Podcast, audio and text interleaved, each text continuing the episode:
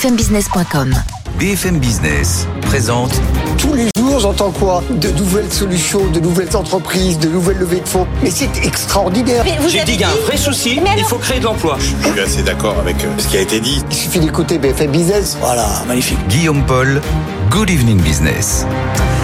Allez, on est de retour 19h01 sur BFM Business, la deuxième heure de Good Evening Business. Dans l'actualité ce soir, les annonces de Gabriel Attal qui n'ont pas trop rassuré les agriculteurs. Apparemment, euh, ce matin, il y aura notamment une nouvelle loi Egalim d'ici CCT et puis de nouvelles règles pour négocier entre distributeurs et industriels. On va vous raconter tout ça, bien sûr, dans, dans un instant. Sinon, on en parlait il y a quelques instants et on va continuer à en parler de l'Allemagne qui est en train de baisser pavillon, mais gravement. Hein. On attendait 1,3% de croissance pour cette année. Puis ce matin, on nous a dit que ça sera seulement 0,2%.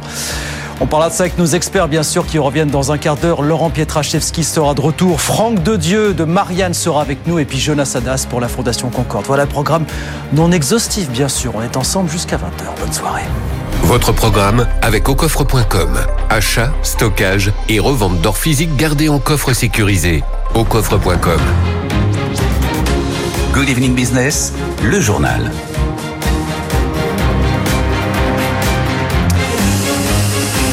Donc c'est effectivement la principale annonce de Gabriel Attal ce matin aux agriculteurs. Il y aura a priori d'ici l'été prochain un texte pour créer une nouvelle loi Egalim. Ça sera la quatrième. Écoutez Gabriel Attal.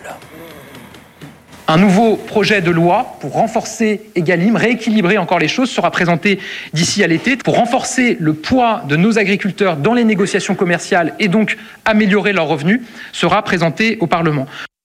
Voilà, Gabriel Attal ce matin à l'hôtel Matignon. Bonsoir Pauline Tadevin. Bonsoir. Donc une version 4, une V4, on va dire, pour améliorer encore les revenus des producteurs.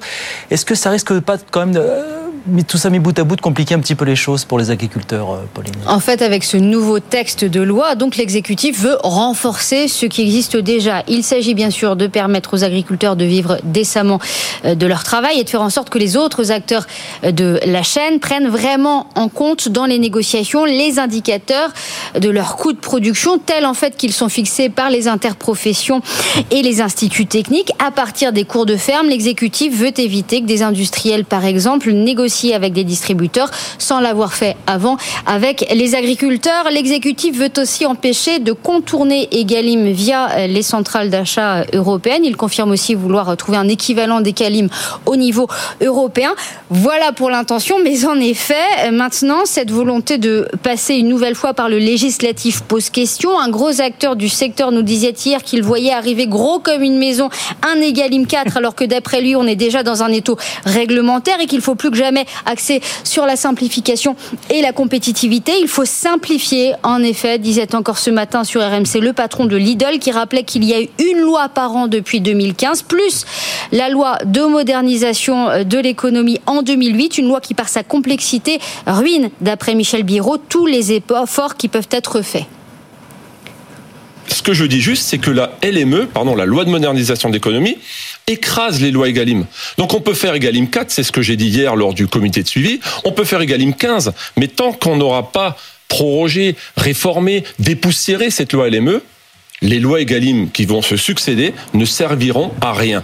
Voilà, Michel Biraud avec Apolline de Malherbe ce matin. Cette loi LME supprimée. Michel Biraud euh, plaide pour passer aussi par la loi, mais pour rendre les choses plus simples et plus claires. Il veut par exemple un prix minimum garanti euh, pour euh, les agriculteurs et un prix minimum de vente pour les distributeurs. C'est ce qu'il a dit ce matin. Et Bruno Le Maire l'a confirmé, il y a de possibles sanctions qui pourraient bientôt tomber, Apolline aussi. Hein. Et pour ce round de négociations hein, qui s'est achevé il y a quelques semaines, d'après Bruno Le Maire, il y a eu plus de 1400 contrôles sur les 100 plus gros et les cinq plus grands distributeurs. Près de 150 cas de non-conformité à Egalim ont été euh, décelés dans le viseur des entreprises qui n'ont pas respecté, par exemple, les dates butoirs euh, de négociation ou qui ont tenté de contourner la loi française, donc via ces centrales d'achat euh, basées ailleurs en Europe. Deux centrales d'achat n'ont pas respecté Egalim d'après Bruno Le Maire. Des pré-sanctions leur ont été notifiées avant-hier d'après le ministre, qui précise que ces entreprises, ces deux centrales, en fait, ont 60 jours pour faire valoir leurs arguments Sinon, elle risque plusieurs dizaines de millions d'euros d'amende. À noter aussi la volonté de renforcer les contrôles et les sanctions sur l'origine France, avec plusieurs centaines de cas de fraude avérée. Les premiers procès-verbaux, a dit Bruno Lumaire, doivent partir dans les prochains jours. Voilà donc pour les sanctions, les possibles sanctions, et puis donc sur les contours de cette nouvelle loi Egalim qui verra le jour après d'ici l'été. Bon, pied, Bruno, Gabriel Attal a fait des annonces sur la loi Egalim, mais pas que. Bonsoir Nathan Cocampo. Il a fait des annonces autres aux agriculteurs et puis il a fait le point sur ce qui était déjà lancé parce que mine de rien, on est à trois jours du salon de l'agriculture. Nathan, Oui, Guillaume, sur les 62 engagements, 30 ont été réalisés, un tiers sont en cours d'avancement et le reste des engagements nécessitent encore des travaux complémentaires. De nouvelles mesures concrètes ont donc été annoncées ce matin. D'abord, les agriculteurs qui n'avaient pas encore touché les aides de la PAC les recevront avant le 15 mars. Le Premier ministre veut faciliter l'attribution de visas pour les saisonniers étrangers qui viennent travailler dans les fermes françaises. Sur les pesticides, l'indicateur NODU qui mesure la réduction de leurs usages sera tout bonnement abandonné. Il sera remplacé par l'indicateur de référence en Europe. Mais ce qu'attendent les agriculteurs, c'est surtout le projet de loi pour une agriculture souveraine en préparation depuis plus d'un an, qui a maintes fois changé de nom. Il devrait placer l'agriculture au rang des intérêts fondamentaux de la nation, selon les mots du Premier ministre, au même titre donc que la sécurité ou la défense. Un texte pour simplifier et réduire les délais des procédures sur la gestion de l'eau, sur les haies. Un texte pour gagner en compétitivité et assurer le renouvellement des générations. Ce projet de loi sera présenté au Parlement au printemps. En attendant, les agriculteurs maintiennent la pression. Prochain rendez-vous, donc, l'intervention du chef de l'État à l'ouverture du Salon de l'agriculture ce samedi. Intervention effectivement très attendue. Merci beaucoup Nathan. Et puis, euh, je vous le disais, ces annonces n'ont pas globalement semblé rassurer les agriculteurs. Illustration à Laval en Mayenne où le siège, le hall du siège de Lactalis a été envahi à coups de tracteur, notamment par quelques 200 agriculteurs en début d'après-midi à l'appel de la Confédération paysanne. Ils étaient venus bien sûr réclamer une meilleure rémunération des éleveurs. 19h07 dans l'actualité, je vous le disais, les choses qui se compliquent en Allemagne. On espérait encore il y a quelques temps une croissance de 1,3% cette année. Et bien, d'après de nouvelles prévisions gouvernementales qui sont tombées ce matin, on devrait faire au mieux 0,2%. On en parlera ça bien sûr avec nos experts un petit peu après 19h30 sur BFM Business. Et puis côté entreprise, on vient en France, Cityscoot, ça y est, est fixé sur son sort.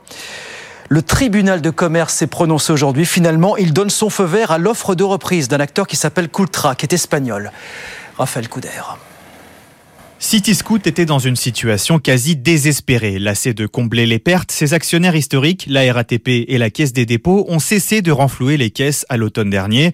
L'opérateur, qui a toujours été dans le rouge depuis sa création il y a dix ans, s'est donc logiquement retrouvé en cessation de paiement. Début février, deux acteurs se sont positionnés pour reprendre l'activité à la barre du tribunal de commerce. L'ancien patron et fondateur Bertrand Fleurose proposait un plan ambitieux pour relancer la marque, 90% des salariés conservés et un retour à l'équilibre prévu en 2025. Mais l'homme d'affaires ne disposait pas des fonds suffisants dans l'immédiat. Le juge a donc écarté cette option. C'est donc finalement l'espagnol Coultra qui reprend la start-up française pour 400 000 euros. Le groupe va se débarrasser des 1100 scooters City Scoot en fin de vie et simplement changer la marque d'une partie des siens en France. Ce rachat permet surtout à Coultra de récupérer les données clients. L'espagnol ne va conserver que 30 des 150 salariés, mais pas le choix pour City Scoot qui risquait une liquidation pure et simple. Voilà, un salarié sur cinq seulement repris euh, par Coultra chez City Scoot. Euh, Léo Dumas avec nous sur BFM Business. 19h09. On tourne sur les marchés, je vous redonne la clôture à la, à la Bourse de Paris. Clôture en léger rose, plus 0,22%, 7812 points. Bah oui, ça y est, on a tenu les 7800 euh, pour la première fois en clôture. Bonsoir Étienne Braque. Bonsoir Guillaume. C'est un record ça aussi. En ouais, record. Ouais. Et Wall Street pendant ce temps, Étienne Pas de record. Vous avez un CAC 40 qui depuis une semaine est dans le vert. non plus. Non, voilà, il n'y a pas des records tous les jours, surtout que le Wall Street est devenu tellement dépendant à Nvidia que hier Nvidia euh, perdait 5%, euh, le Nasdaq perdait plus d'un pour cent. Là, Nvidia perd un peu plus de 3% et les trois indices américains sont, sont dans le rouge. Assez amusant d'ailleurs de voir que Nvidia est devenue l'action la plus échangée aux États-Unis, 30 milliards de volume par jour. Parfois le soir à 18h, je vous dis il y a 3 milliards de volume dans le CAC 40. Bon bah là, une valeur, ça fait 10 fois plus ah, de turnover de volume euh, qu'un indice. Donc c'est pour vous dire quand même l'ampleur qu'a pris Nvidia et je reparlerai demain parce que c'est ce soir les, les résultats. Donc euh, Ah, ça, forcément, vous nous prévenez, c'est lundi que ça- ça passe ou ça casse. peu- Ben oui, mais Ouais. vous verrez demain. Si le titre fait moins 5 ou plus 5, ça changera totalement euh, la tendance, euh, sachant que vous avez euh, un consensus qui fixe la barre très haut, hein, puisque vous avez un bénéfice par action qui est attendu en hausse de 400% sur un an, quand le chiffre d'affaires, lui, euh, de son côté, devrait faire x3 en l'espace d'un an. Hein, donc c'est pour vous donner un, un petit peu les, les, les- les ordres de grandeur de, de ce titre Nvidia, sachant que euh, lors des 39 derniers trimestres, 38 fois Nvidia a battu le consensus. Donc il suffira pas uniquement de battre le consensus, il suffira de donner euh, des attentes euh, par rapport à 2024 euh, très importantes. Par rapport à cela, ça montre quand même le contexte du marché. Edenred moins 11% ce soir avec une enquête ouverte en Italie. Palo Alto 100 milliards de capi, ils perdent 20% ce soir. C'est pour vous dire là, on est sur des marchés au plus haut, il n'y a pas de cadeau. Palo Alto qui est prudent, cybersécurité par rapport à, à cette année revoit à la baisse légèrement son, son chiffre d'affaires. Le titre décroche littéralement. Et puis un autre titre, Solar Edge, qui fait des onduleurs pour les panneaux solaires, hausse des taux, baisse des prix de l'énergie. Par rapport à cela, là aussi, le groupe revoit la baisse ses perspectives. Le titre décroche un peu plus de 12%. Donc vous voyez un contexte tendu en ce moment sur des marchés au plus haut historique. Pas de cadeau.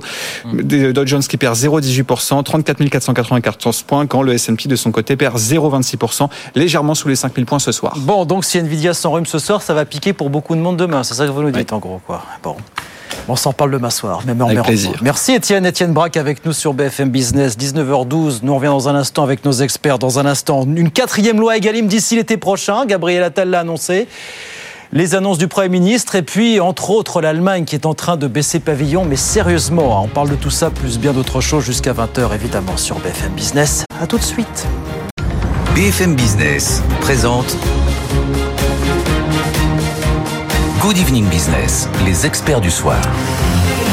Allez, il est 19h15, ils sont là, nos experts, comme tous les soirs, pour refaire l'actualité euh, jusqu'à 20h en direct, bien sûr. Laurent Pietraszewski reste avec nous. Rebonsoir, Laurent, président Bonsoir. du cabinet Grenelle, ancien secrétaire d'État chargé des retraites. Jonas Salad est avec nous. Jonas, bonsoir. Bonsoir. Vice-président porte-parole de la Fondation Concorde. Et puis Franck de Dieu, directeur adjoint de la réaction de Marianne, est avec nous. Bonsoir, Franck, bienvenue. Vous êtes venu avec le dernier numéro. La bombe à fragmentation logement, comment la crise immobilière génère chômage, maladie, baisse de la natalité, repli communautaire. Tout ça dans un même secteur. Mais Tout ça dans le même magazine, enfin, et aussi d'un sujet sur l'agriculture où on s'est penché sur les solutions. On a fait, Ah. fait largement le diagnostic, comme vous. On s'est penché sur euh, le coup d'après. Le coup d'après Alors qu'on est déjà dans le coup solutions. présent, dans l'urgence du moment, vous Voilà. vous projetez dans le coup d'après. Je glisserai quelques idées sur les, les Mais- solutions. Mais, on va y aller tout de suite. Et puis, on va commenter pour commencer, bien sûr, cette conférence de presse de Gabriel Attal, qui n'a pas eu le sentiment de susciter un enthousiasme général du côté des agriculteurs. On va en parler dans un instant. Écoutez, le Premier ministre qui nous annonçait ce matin, en tout cas, qu'il y aurait d'ici l'été une nouvelle loi Egalim, la quatrième du genre, mine de rien. Écoutez. Un nouveau projet de loi pour renforcer Egalim, rééquilibrer encore les choses, sera présenté d'ici à l'été. Très concrètement, il faut avancer sur trois grands enjeux. D'abord sur la construction du prix, en marche avant. On ne peut pas accepter, ça avait été dit par Bruno Le Maire, qu'un industriel conclue un prix avec un distributeur avant de se retourner vers le producteur pour lui imposer ce prix. Deuxième sujet, la place des indicateurs de coûts de production. Ils existent, ils doivent être plus centraux dans la construction du prix. Et troisième sujet, les centrales d'achat européennes. Sur ces trois grands chantiers, mais sur d'autres aussi, la mission parlementaire nous fera des propositions d'ici à l'été et un nouveau texte de loi pour renforcer le poids de nos agriculteurs dans les négociations commerciales et donc améliorer leurs revenus sera présenté au Parlement. Et là, vous me dites pourquoi les premières lois Egalim n'ont pas résolu ce ce problème, ne l'ont pas intégré. Bon, d'abord parce d'abord en fait parce que je pense qu'on a un fétichisme et c'est un avocat qui vous le dit juridique en France. Les lois n'ont pas vocation à résoudre tous les problèmes. Vous savez, quand vous discutez aujourd'hui avec la plupart des agriculteurs, ils ne vous disent pas qu'ils veulent une quatrième loi Egalim. Ce qu'ils vous disent, c'est, vous savez, monsieur, on passe une journée par semaine à remplir de la paperasse. Et là, je n'ai pas de réponse dans ce que je viens d'entendre. En revanche, il y a une piste qui est intéressante dans ce qui a été annoncé, c'est la réalité des centrales d'achat européennes. Vous savez, on voit bien euh, ces derniers temps, notamment sur les plateaux, de plus en plus le patron de Lidl. Les gens voient bien aussi que Aldi a pris une place importante. Il faut que nos téléspectateurs comprennent bien pourquoi aujourd'hui ces acteurs sont en train de fracasser le marché. Parfois dans avec un aspect positif, puisque les prix sont intéressants et que vous savez, Lidl est très bien reçu chez les agriculteurs, même beaucoup mieux que Leclerc, hein, beaucoup mieux. Parce qu'en réalité, ce qui se passe, c'est qu'eux, ils ont atteint une taille critique et qu'ils ont des centrales d'achat européennes. Et nous, en France, on est encore sur des centrales d'achat qui sont nationales. Et de ce fait, on est encore pénalisé. Donc en fait, je trouve que le point sur la centrale d'achat européenne, c'est vachement bien. Mais n'ayons pas de fétichisme juridique. Et à l'approche du salon de l'agriculture qui va arriver, mmh. il faut faire en sorte surtout de répondre à cette urgence, cette euh, asphyxie euh, normative. Je vais même vous dire une chose, c'est même pas que les normes en tant que telles c'est comme dans les entreprises. Les agriculteurs, comme les salariés, ils, sont écrasés par le reporting. Ils, ne peuvent même plus passer leur temps à pouvoir produire quelque chose pour nourrir les gens. On leur demande de faire du reporting. On, m'expliquait la dernière fois que je ne sais pas quel, quel esprit malin a eu cette idée.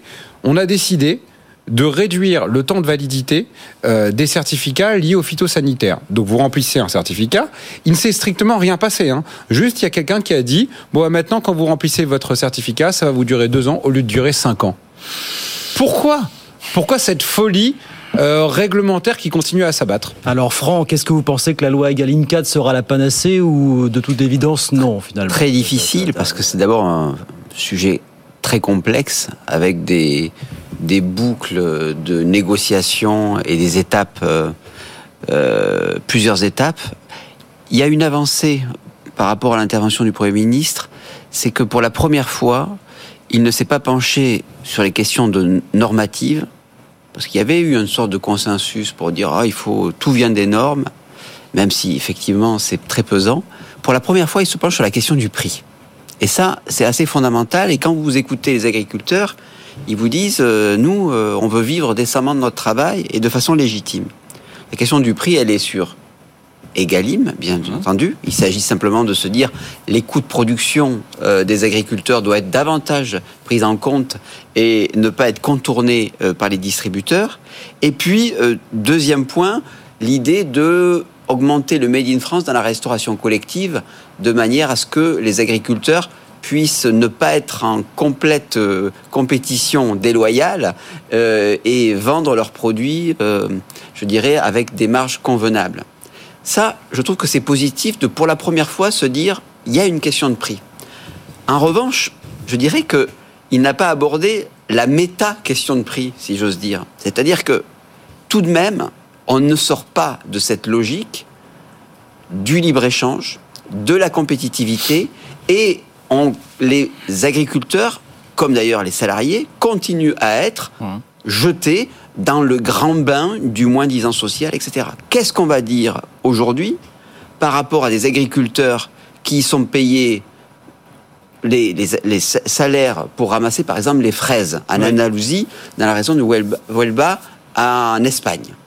Euh, les, les, Espagnols sont payés 40% moins cher que les Français. Hmm il y a des déficits budgétaires, déficits pardon, commerciaux très importants en ce qui concerne l'agriculture de façon interne, c'est-à-dire avec nos propres partenaires européens. Nous avons même des excédents commerciaux en dehors de l'Union européenne. Donc la question de la compétitivité, elle est aussi à l'intérieur de l'UE. Et là, là-dessus, je pense qu'il faut aussi se dire qu'on doit avoir des normes sociales, des normes fiscales à faire respecter avec nos partenaires. Je sais que tout cela est vachement facile à dire sur un plateau de PFM Business. C'est peut-être un peu plus difficile lorsqu'on se retrouve à 27. Je suis bien d'accord, mais ça m'empêchera pas de le dire et de le répéter, si vous le permettez. Du... Non, non, mais bien et, et, et deuxièmement, je trouve que là, il y a quand même un problème de cohérence, c'est-à-dire que le parti euh, Renew au, euh, Parlement, au Parlement, européen vote les accords de libre-échange avec la Nouvelle-Zélande, par exemple, euh, et aussi ils ont voté favorablement. J'ai dit évidemment. Ah, évidemment. Et puis, euh, je dirais, côté caméra, euh, le libre-échange, finalement, c'est pas si bien ah que ça. Bah Donc, il y a un problème de, de, de, de, cohérence. Pour terminer et pour résumer, je sens, Guillaume, que j'ai la parole depuis trop longtemps. Je dirais simplement que, enfin, on aborde la question du prix, mais on ne l'aborde pas dans sa dimension, je dirais, transnationale, euh, qui suppose une question systémique de libre-échange au sein de l'UE et en dehors de l'UE. Mais surtout, je reviens là-dessus, on ne résoudra pas cette question du prix par la loi On est d'accord là-dessus, Laurent. Non, non, non. Mais c'était intéressant d'écouter mes, mes, deux collègues débatteurs là, parce qu'effectivement, d'un côté, on se dit c'est vachement bien d'avoir des, des, centrales d'achat européennes parce que ça ouvre des marchés européens. Faut pas oublier que ça sert à ça en fait, des marchés plus grands. Et donc ça offre des débouchés à des produits, des produits français. Et, et donc c'est certainement, euh, il a raison Jonas, un point positif, mais il faut quand même vérifier que ça sert pas non plus à contourner euh, les règles françaises qui permettent de bien rémunérer normalement ou mieux rémunérer les agriculteurs. Et effectivement, en face, on nous dit, bah oui, mais euh, en réalité, on voit bien que euh, le, le, coût, par exemple, de l'heure de travail n'est pas le même euh, en Espagne que euh, en France, et donc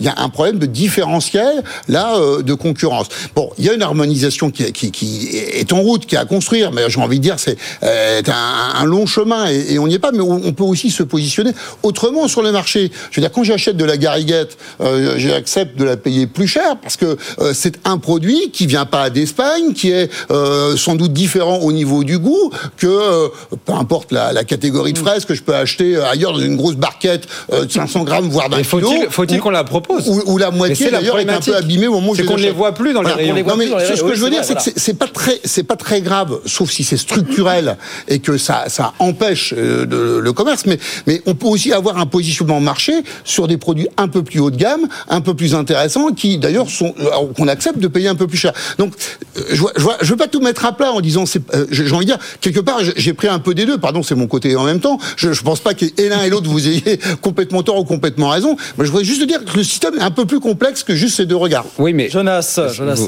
vous, avez raison euh, sur, sur le sur le fond, mais en réalité, ce que- ce qu'évoquent les agriculteurs et ce qu'ils vont évoquer jusqu'en fait au salon, c'est la difficulté aujourd'hui de se dire est-ce qu'on est en capacité de vivre de ce métier? Donc évidemment qu'on peut faire du choix du haut de gamme. C'est exactement la même question qui s'est posée. Vous vous souvenez à l'époque quand on parlait d'industrie, on nous avait dit tout le monde nous disait Exactement pareil. tout le monde nous disait il faut faire que du haut de gamme et puis de toute façon tout le moyen de gamme et tout le bas de gamme on n'a qu'à l'envoyer en Asie et puis nous on fera que du haut de gamme de la valeur etc résultat des courses eh ben en fait on n'a pas fait le moyen de gamme, on fait encore moins le bas de gamme, et on se fait tailler euh, des, des, des, croupières par les autres, et le haut de gamme, effectivement, euh, moi je viens de Normandie, on peut faire euh, la crème Isigny, mais ça vous fait pas toute une agriculture. Euh, euh, Il y, a, y a des moyens structurels. Et que, je pense qu'il y a une frustration fondamentale à la fois chez l'agriculteur comme chez le consommateur. Vous le disiez justement, on peut faire des choix. On peut faire le choix de de- d'acheter une gariguette un peu plus chère, mais on ne les voit même plus sur les étals. C'est-à-dire qu'aujourd'hui, il y a des études qui sont très claires. Je sais pas si Marianne les a reprises. 60% de C'est qu'aujourd'hui, voilà, aujourd'hui, vous avez plus que 40% de produits français qui sont présentés parce qu'en fait, euh, à la fois les agriculteurs euh, mettent la clé sous la porte pour certains ou partent à la retraite et ne sont pas remplacés. C'est la moitié des agriculteurs. Et deuxièmement, tenez-vous bien parce qu'il y a un autre choc qui arrive et pour le voir dans certaines régions, c'est par exemple des choses comme l'agrivoltaïsme. C'est-à-dire qu'il y a de plus en plus de promoteurs qui viennent voir les agriculteurs et qui disent écoute, de toute façon, l'agriculture, ça paye pas. Mets des panneaux solaires euh, sur ton terrain, ça va te payer 5-6 000 euros par mois, et puis tu verras, c'est beaucoup plus simple que de faire du reporting, que d'essayer de vendre tes fraises, que d'essayer de vendre ton lait. Et en fait, à terme, on a un risque, comme dans plein d'autres métiers, de crise des vocations des On agriculteurs. a, Donc ça, cri- faut on a vraiment un problème de souveraineté alimentaire. Et c'est vrai Dieu. que quelque part, cette idée de se dire, enfin, pourquoi on ferait pas du moyenne gamme? Pourquoi on ferait pas des grille-pains en France? Pourquoi on ne fait plus de grille-pains Pourquoi il faudrait faire Parce des choses partir, ultra programmées effectivement. Ah, euh, 50% des poulets viennent de l'étranger. Bon, 60% donc je pense qu'il y a un marché, tout simplement parce qu'il y a des consommateurs qui doivent. euh, Mais il y a une crise euh, des vocations. Alors, je, je pense que. Il y a une énorme on crise des non, mais. Jonas, c'était sur la question de l'offre. Il a raison. Euh, si on veut une offre, une variété d'offres, il faut aussi qu'il y ait une variété des positionnements. C'est pas honteux de faire du moyenne gamme, de pas faire euh, de la gariguette ou bon. euh, les agriculteurs doivent pouvoir vivre de leur travail quelle que soit la gamme de leurs produits. Et c'est de la même manière pour l'industrie. Parce que ce qui va se passer de degré en degré, c'est qu'on va avoir une sorte de luxe un peu boboisant qui consiste à se dire ah ben moi euh, je peux me payer du made in France et puis les autres ils se paieront du made in Oh, China. bon, on est déjà un petit peu là-dedans. on est se déjà un fait petit peu aujourd'hui, là-dedans, c'est le cas Franck, aujourd'hui. Aujourd'hui, on est déjà un petit peu là-dedans quelque part. Tout à fait, Oui, mais oui. c'est c'est ce qui va se passer au niveau même de, des produits alimentaires et des fruits et légumes. Alors, je, je- je peux partager ça juste, euh, peut-être Franck, euh, ce qu'on ce qu'on peut aussi se dire, c'est que euh, il faut collectivement qu'on accepte de payer le, juste prix aussi pour l'alimentaire. Que quand on voit que la part de l'alimentaire dans le budget des ménages a été divisée par deux sur les, allez, on va dire les, les 30 dernières années, je fais large, hein, euh, euh, la réalité, c'est que effectivement, on fait des choix de consommation aussi. Enfin, je veux dire, les individus sont, sont responsables. Je, je, évidemment, c'est, on doit fournir les conditions pour permettre une bonne éducation, une bonne compréhension des choses. Mais en vérité, euh, mm. chacun choisit ce qu'il consomme. Moi, je, si j'ai le choix entre prendre, enfin, en tout cas, si on me donne le choix entre prendre, je sais pas, deux tranches de jambon, peut-être pas forcément traitées, et, deux tranches de jambon traitées, s'il y a un différentiel de prix important, moi, je peux peut-être l'assumer parce que financièrement, j'en ai les possibilités. La question, c'est comment est-ce qu'on fait collectivement pour ça? Tiens, je vais vous faire écouter Michel Biro, le patron de Lidl France, justement, dont vous parliez tout à l'heure, Jonas, qui a, fait un petit peu de provoque ce matin. Il dit pourquoi pas un prix plancher pour euh, les agriculteurs, mais pourquoi pas un prix plancher pour les distributeurs? Aussi Écoutez ce qu'il disait ce matin, le patron de Lidl vu qu'il n'y a pas de euh, volonté collective, et vous avez raison, il faudrait cette volonté collective. Donc il faut que le législateur intervienne. Et quand je parle d'un prix minimum garanti pour l'éleveur, donc les 46 centimes, quand on me parle d'anticoncurrence, je ne suis pas d'accord. Pourquoi? Parce qu'une fois qu'on a protégé le, revenu de l'éleveur, moi je continue à me bagarrer avec l'industriel. Et on est d'accord que... voilà, ça veut dire que la variable d'ajustement ne sera plus l'agriculteur, mais, sera, je sais pas, Lactalis, euh, euh, Nestlé, je ne sais qui. Ce qui est du bon sens, d'accord? Et je continue dans ma euh, dans mon développement de propositions. Mettons également dans la loi un prix minimum de vente pour les distributeurs. Ça veut dire quoi? Certains peuvent contourner la loi, vendre du cochon à 1,96 la semaine dernière alors qu'on sait tous, hein, on peut le dire. Alors qu'on sait tous que dans une ferme, pour produire un kilo de cochon, on est plutôt à 1,82, 1,83. Comment peut-on vendre en 96 Donc légalement peut-être on peut le faire, sauf que quand vous êtes producteur de porc et que vous voyez le prospectus à 1,96, vous devenez fou. Le prospectus, le prospectus. Pourquoi ne mettons pas en place un litre de lait à 1 euro? Hmm. Moi, je l'ai proposé il y a deux ans au président de la République.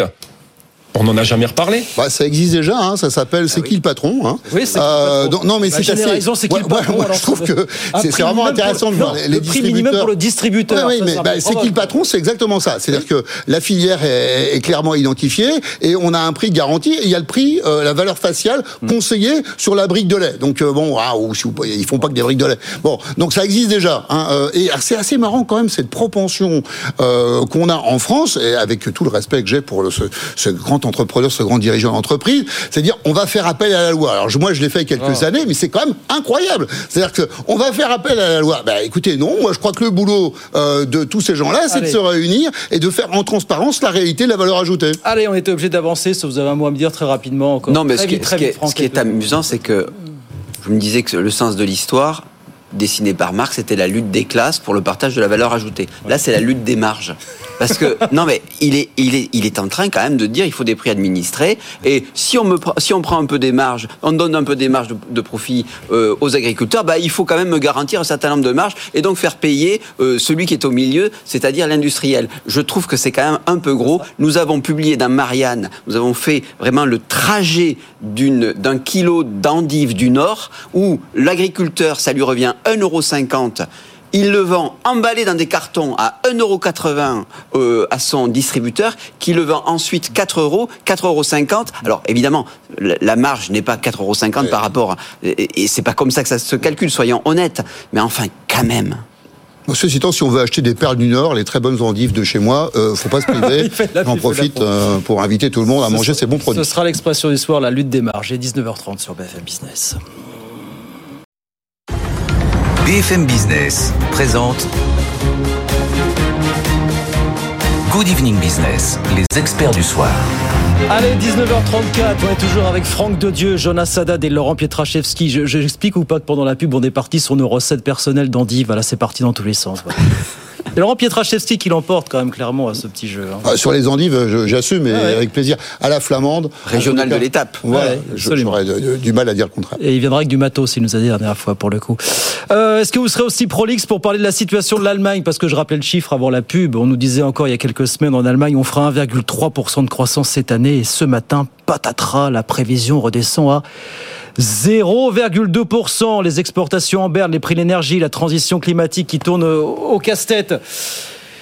Est-ce qu'il faut en tirer des leçons de tout ça, Franck de Dieu? Est-ce que ça nous apprend ce qu'on ne doit pas faire à l'avenir, nous qui nous pavanons, nous désespérons sans arrêt en nous comparant à l'Allemagne? J'aime beaucoup votre question parce que elle pose la question du, de, de, la comparaison et du modèle. Oui. Combien de fois on, on a entendu, il y a même des, des économistes des hommes politiques ou des femmes politiques qui ont fait des, livres sur voilà il faut absolument copier le modèle allemand etc. Il se trouve que si tout le monde copie le modèle allemand, si tout le monde fait des, des berlines, eh bien euh, et ça marche pas. Hein. Donc il faut bien. Euh, euh, mais par delà euh, cette, cette, cette anecdote, si vous voulez, il y a quand même une leçon à tirer. C'est-à-dire que dans les années 2000, euh, la stratégie de l'Allemagne, et on l'a vu assez tardivement, euh, moi le premier, a consisté à se passer de l'Europe.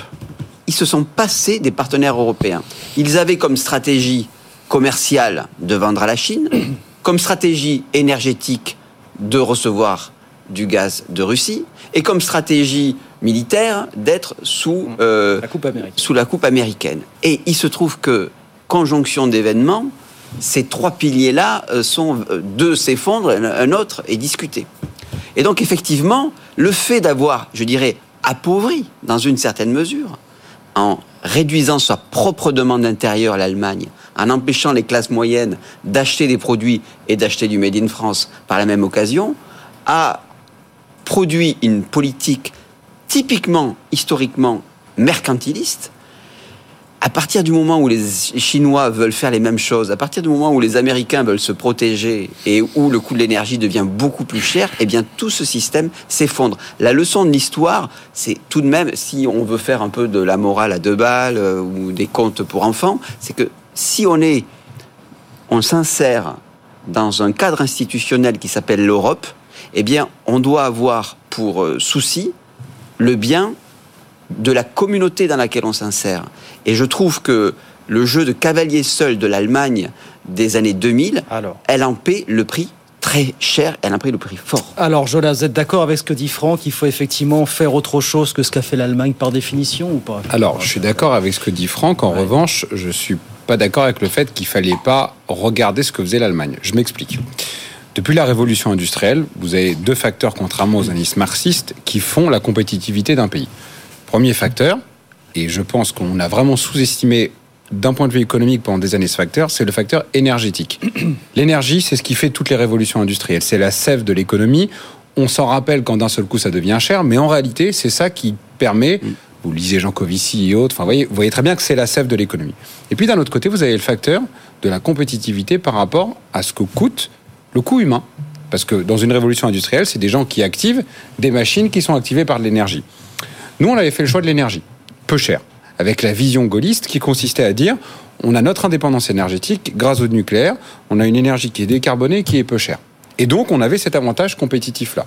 Par contre, sur le coût humain, sur la masse salariale, on a cessé d'augmenter et de se distancer par rapport à l'Allemagne, où notre masse salariale était de plus en plus chère. Et donc, en fait, nous, on avait l'énergie, mais on n'avait pas le coût salarial. Eux, c'était l'inverse.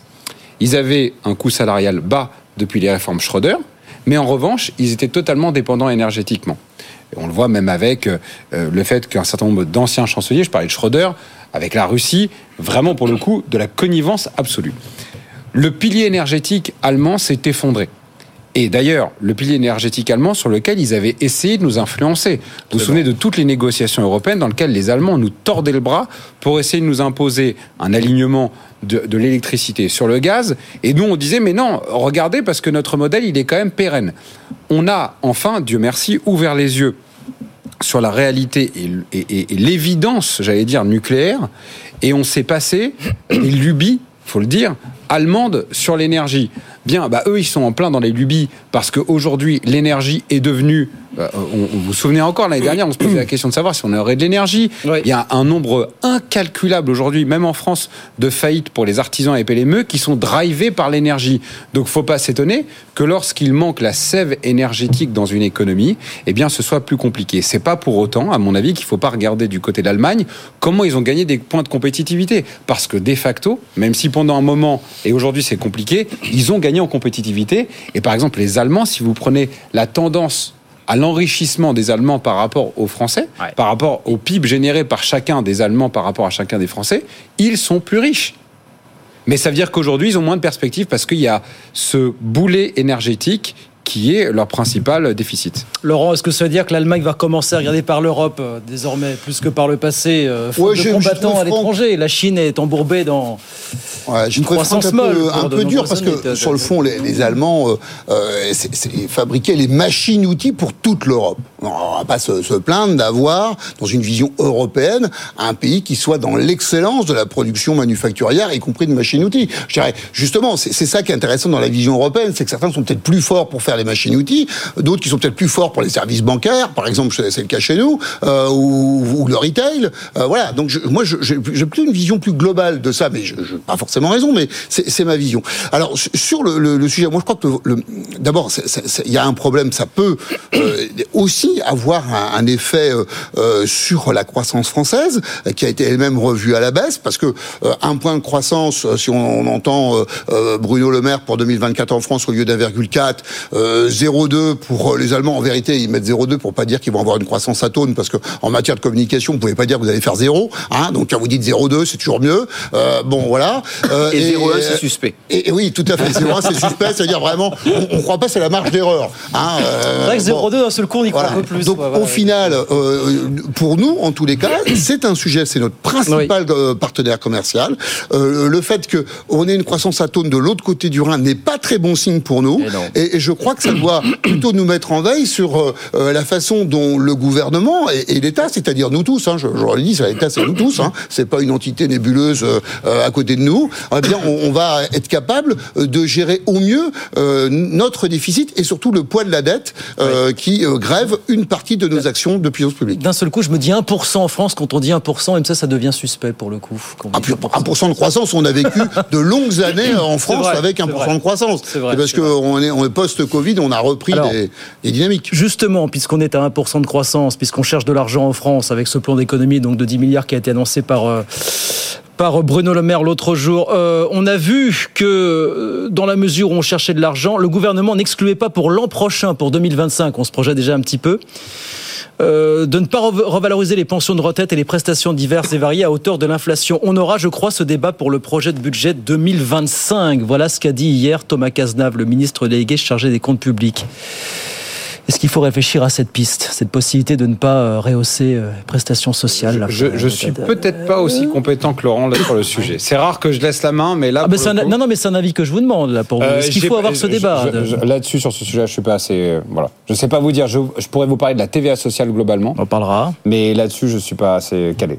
Voilà. Et lançons le débat. Et puis, je pense que tout le monde pourra réagir parce que sur le fond, c'est pas, c'est pas un regard juste de technicien. Je pense qu'on sait aussi notre regard qu'on qu peut porter dans, dans les équilibres qu'il y a dans notre société sur la façon dont justement on, on, arrive à répartir euh, le revenu entre les uns et les autres. Alors, la, la réalité, c'est qu'effectivement, on peut dire que les, les retraités, et, et, puis après tout, on peut s'en féliciter collectivement, ont été relativement protégés. On, on sait d'ailleurs que le revenu, Plus que le salarié lambda, euh, le revenu médian des retraités est supérieur au revenu médian des actifs. Bon voilà. Maintenant, euh, je, je, une fois qu'on a dit ça, je, je, reprenais les chiffres 5,4% d'augmentation oui. des pensions au 1er janvier, 1er janvier 2024. Ouais. C'est pas tabou. Hein, je crois que c'est pas tabou quand on demande un effort aux actifs c'est à ceux qui bossent euh, de dire à ceux qui ont bossé et qui ont euh, mérité. Hein, il n'y a pas de remise en cause de ma part de, de, de qui sont en retraite. Est-ce que euh, voilà, s'il si y a de l'inflation à, à deux points et demi, est-ce qu'on pourrait pas juste réévaluer de un point et demi? Parce que au final, on sait que 1% sur la masse totale, près de 17 millions de retraités, je peux vous dire ça que ça soulage fortement le budget quand, de l'État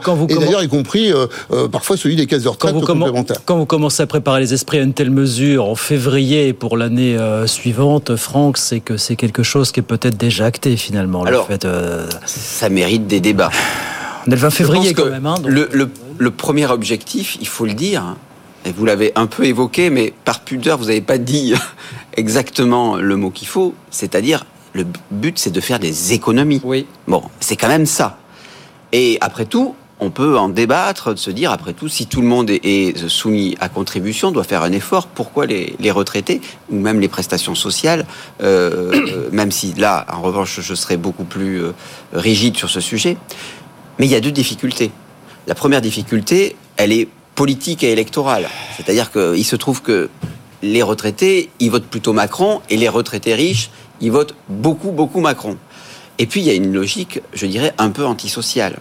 Parce que si vous prenez les déciles des retraités, vous connaissez ça mille fois mieux que moi, les déciles, pas les centiles. Les centiles, vous avez des écarts énormes. Mais les déciles, déjà, vous comparez 10% les plus riches et 10% les plus pauvres, vous avez des écarts de 1 à 5, de 1 à 4, de 1 à 5. Donc c'est quand même beaucoup. On pourrait imaginer c'est bien moins que pour les actifs, cher Franck. Oui, C'est-à-dire que, en fait, ce qu'on voit, c'est qu'on a une convergence à la retraite. Bah, oui, c'est un peu normal que d'ailleurs la fonction redistributrice. Oui, mais que deux inactifs euh, n'aient pas des, des, des, des différences qui reflètent leur différence de salaire lorsqu'ils étaient actifs est tout de même relativement normal. Donc ça corrige ça corrige, mais pas suffisamment. Alors justement, pour, pour améliorer cette correction, ce qu'on pourrait proposer, mais c'est peut-être euh, votre avis d'expert est intéressant là-dessus, c'est d'avoir une sorte de désindexation progressive.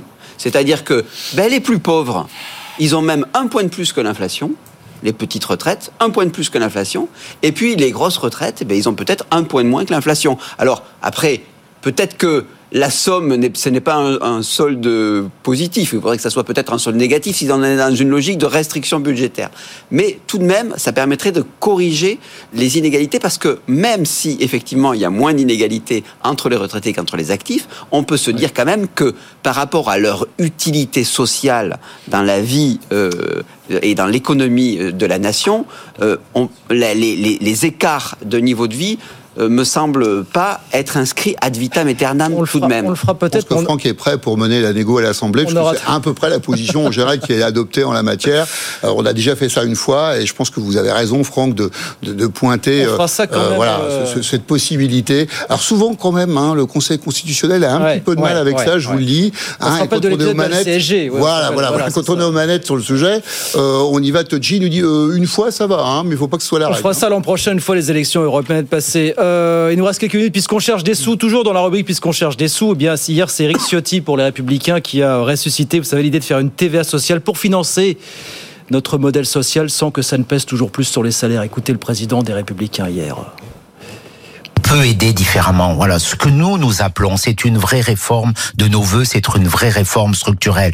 Il faut moins consacrer à ce modèle social aujourd'hui qui n'est payé que par ceux qui travaillent. C'est ceux que ne comprennent plus les Français qui payent aujourd'hui pour certains qui ne travaillent pas, notamment euh, pour euh, l'immigration. C'est tout cela qu'il faut remettre à plat. Il faut baisser les dépenses sociales, il faut baisser les dépenses publiques et il faut baisser les impôts parce que nous avons le record du monde des impôts et ce record du monde, il a quelles conséquences? Il pèse sur les salaires. Les salaires sont mmh. trop faibles en France et notamment pour les classes moyennes qui ne reçoivent pas d'aide et qui paient les impôts euh, de plus en plus lourds et ils pèsent sur nos entreprises. Juste et donc sur l'emploi.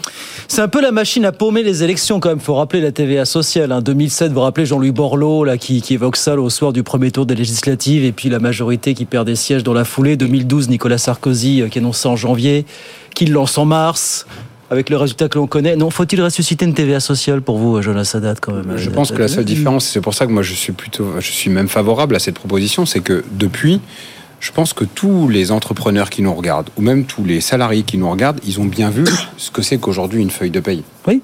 Et ils ont bien vu la différence entre ce que c'est que le brut et le net, et ils ont bien vu surtout que sur cette fiche-là, le nombre de lignes qu'on avait ajoutées, il était assez énorme. Et réfléchir à réduire un certain nombre de ces lignes ou à les supprimer pour le passer plutôt sur de la TVA, ça aurait du sens. Ça aurait du sens pourquoi? Ça aurait du sens d'abord parce que, et on est un grand pays de tourisme, parce que par exemple, les touristes qui passeraient et qui viendraient consommer de la TVA chez nous, eh bien ça rentrait dans notre caisse. Mmh. Et ça, c'est payé par les touristes. Ça aurait du sens aussi, on parlait tout à l'heure des retraités, des inactifs, de dire aux retraités des inactifs, aujourd'hui vous n'êtes plus actifs, mais lorsque vous consommez, c'est une façon aussi de contribuer davantage, plutôt que de vous baisser votre portion de retraite, plutôt euh, vous voulez consommer davantage, très bien, mais dans ce cas, vous paierez un peu plus de TVA et on donne la priorité plutôt à ceux qui travaillent. Parce que vous savez, moi j'ai 36 ans et j'écoute beaucoup euh, les discussions entre les gens de mon âge, les gens de 60 ans, 70 ans et les gens qui ont 25. Et je vous assure qu'on ne mesure pas aujourd'hui la fracture générationnelle qui est en train de se créer. Le phénomène qui consiste à dire à chaque fois que quelqu'un s'exprime, de dire t'es un boomer, etc. Il y a une forme de frustration globale qui consiste à dire vous, dans une certaine génération, dans une génération plus âgée, c'était facile de trouver un travail. C'était peu fiscalisé d'être au travail. Et vous aviez vraiment le bénéfice de votre travail. Nous, aujourd'hui, quand on travaille, on n'a pas le bénéfice de notre travail. Et donc, il faut qu'on baisse les impôts sur ceux qui bossent, mmh. sur les actifs. Parce que sinon, on va continuer à dire, en fait, tout ça, ça sert à financer les retraites géantes des boomers. Et moi, je pense que c'est plus l'objectif de notre modèle social. Et il faut réfléchir à avoir un peu de TVA sociale. Franck Dodieu, est-ce que vous êtes d'accord pour un retour de la TVA sociale. Non, mais moi, baptisé TVA antisociale à l'époque, ça beaucoup. Ce qui me, le principe euh, qui est du vase communicant euh, salarié par rapport à consommateur, en soi, euh, ne me gêne pas. Ce qui me gêne, en revanche, c'est que c'est toujours présenté comme la solution, la pierre philosophale. Ah super, ça y est, y aura pas, on n'aura pas de problème de compétitivité. Euh, on va être enfin compétitif, etc. Bon, non, je veux dire, encore une fois, je vous répondrai de la même façon que pour le problème de l'agriculture, il y a un problème systémique. C'est-à-dire que vous, cette logique de compétitivité tend les charges sociales vers zéro à ce compte-là. Prenez l'exemple de la Roumanie. La Roumanie, ils sont entrés dans le marché on est, commun. on est loin du zéro, franchement. En France. Non, mais attendez. Personne. non, mais je, bien sûr, je vous laisse développer. Je vais juste simplement dire que à ce, jeu-là de la compétitivité euh, par rapport à des pays européens qui sont encore décotés, vous avez la Roumanie, on est encore trois fois inférieur. Euh, on l'était peut-être six fois inférieur il y a quelques années. Sauf qu'à ce rythme-là, l'industrie et, la classe moyenne passent à la lessiveuse hmm. et que le fameux SMIC mondial, où grâce à la baisse des charges sociales, on finira tous par, euh, SMIC mondial, pardon, SMIC européen, à avoir le même coût du travail ici ou là, et donc on n'aura plus peur, euh, la, la, peur au ventre d'aller pointer à l'usine parce que on sera pas moins cher qu'un autre, eh bien ça, ce n'est pas possible, ça suppose quand même de changer fondamentalement les règles en, une seconde là-dedans, la seule chose qu'on ne comprend pas en compte là-dedans, c'est quand même aujourd'hui, il y a une crise des recrutements. Parce que les gens considèrent qu'ils sont pas assez payés. Donc il faut bien qu'on fasse quelque chose pour que les gens se disent que quand je vais bosser, je vais être plus payé. Et ça, c'est une donnée nouvelle dans l'équation. Ce n'est pas, ce n'est pas en bridant la demande intérieure par euh, le, en le faisant payer à la consommation que vous améliorerez, je dirais, la croissance générale de l'économie qui suppose euh, une, enfin, qui, qui, passe par des augmentations de salaire. Allez, proposition de, loi des, proposition de loi des Républicains, dont on reparlera sans doute, bien sûr, le retour ou pas de la fameuse TVA sociale. Il nous reste deux grosses minutes, c'est l'heure de l'extra time comme tous les soirs. Vos avis, coup de cœur, coup de gueule, vos humeurs du soir. Mon cher Laurent, Monsieur le Ministre, vous voulez commencer Oui, euh, un, un, coup de cœur et un mot d'espoir pour se dire que cette transition euh, énergétique, environnementale, qui nous amène souvent à débattre et à trouver qu'il n'y a rien de simple dans ce monde qui se transforme, eh bien, les échos le rappelaient euh, très récemment, c'est 150 000 emplois potentiels à créer d'ici 2030. Moi, je veux juste qu'on se dise que la transformation profonde que nous vivons, certes, elle n'est pas facile. Il faut le faire en étant le plus solidaire possible. Il faut le faire en ayant des perspectives, de la vision. Mais franchement, il y a des emplois qui sont sur la table. Le coup de cœur ce soir de Laurent Pietraszewski. Franck, Franck de Dieu, en 30 secondes, mon cher Franck, on vous écoute. 30 secondes Oui, très vite. Non, c'est par rapport aux dividendes de Carrefour qui ah. sont en très très forte hausse et qui contrastent avec euh, le salaire des, des, employés du groupe. Euh, et, qui quelque part, en ces temps où les agriculteurs qui sont des travailleurs qui se lèvent tôt, qui travaillent la terre et qui veulent vivre décemment de leur, euh, de leur boulot, se retrouvent à payer finalement euh, des dividendes au bénéfice d'investisseurs euh, qui n'ont aucune un attachement au groupe voilà, ça, je trouve ça véritablement scandaleux. Carrefour qui a annoncé hier soir ses bénéfices annuels, euh, effectivement, après la clôture des marchés. Jonas Sadat, 30 secondes, votre coup de cœur ou coup de gueule, je ne sais pas. Eh ben, moi, ça va être un coup de cœur, et ça va être un coup de cœur à contre-courant de tout ce qu'on entend. Un coup de cœur pour les Jeux Olympiques. Ah. J'en ai marre, depuis quelques semaines, d'entendre tout le monde nous dire Oh, mais les Jeux Olympiques, ça va être triste, oh, ça va être compliqué.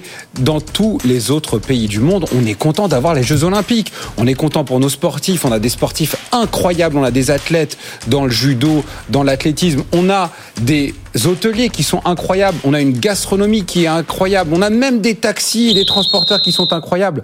Soyons heureux et soyons fiers d'avoir les Jeux Olympiques parce qu'en plus, ça va transformer notre pays qui est pas régulièrement cité comme une nation sportive en nation sportive. Allez, on y va et on a un peu d'optimisme. Bon, bon, on parlera en juillet quand on sera à Paris. Voilà, on sera pas tous à Paris à ce moment-là, mais enfin, effectivement, c'est quand même du côté de Paris que ça gronde sérieusement aujourd'hui. Oui, mais ça, c'est à cause peut-être euh, ah, des bah, élus, par exemple. Ah, on bah, fera le débat des experts en visio. Oui, oui, on le fera. Oui, on le fera en visio. Non, non, on le fera de, de, de vive voix. Et physiquement. Merci, messieurs, d'être venus ce soir. Franck de Dieu, directeur adjoint de la rédaction de Marianne, et donc cette euh, magazine de la semaine, Logement, la bombe à fragmentation dans tous les kiosques, bien sûr. Jonas Dès demain matin. Dès demain matin, Jonas Haddad, vice-président, porte-parole de la Fondation Concorde, Laurent Pietraszewski, président du cabinet Grenelle, ancien secrétaire d'État chargé des retraites. Merci messieurs, à très vite avec plaisir. 19h56. François Sorel dans un instant.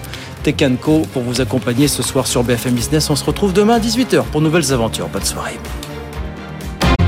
Good evening business. Actu, experts, débat et interview des grands acteurs de l'économie.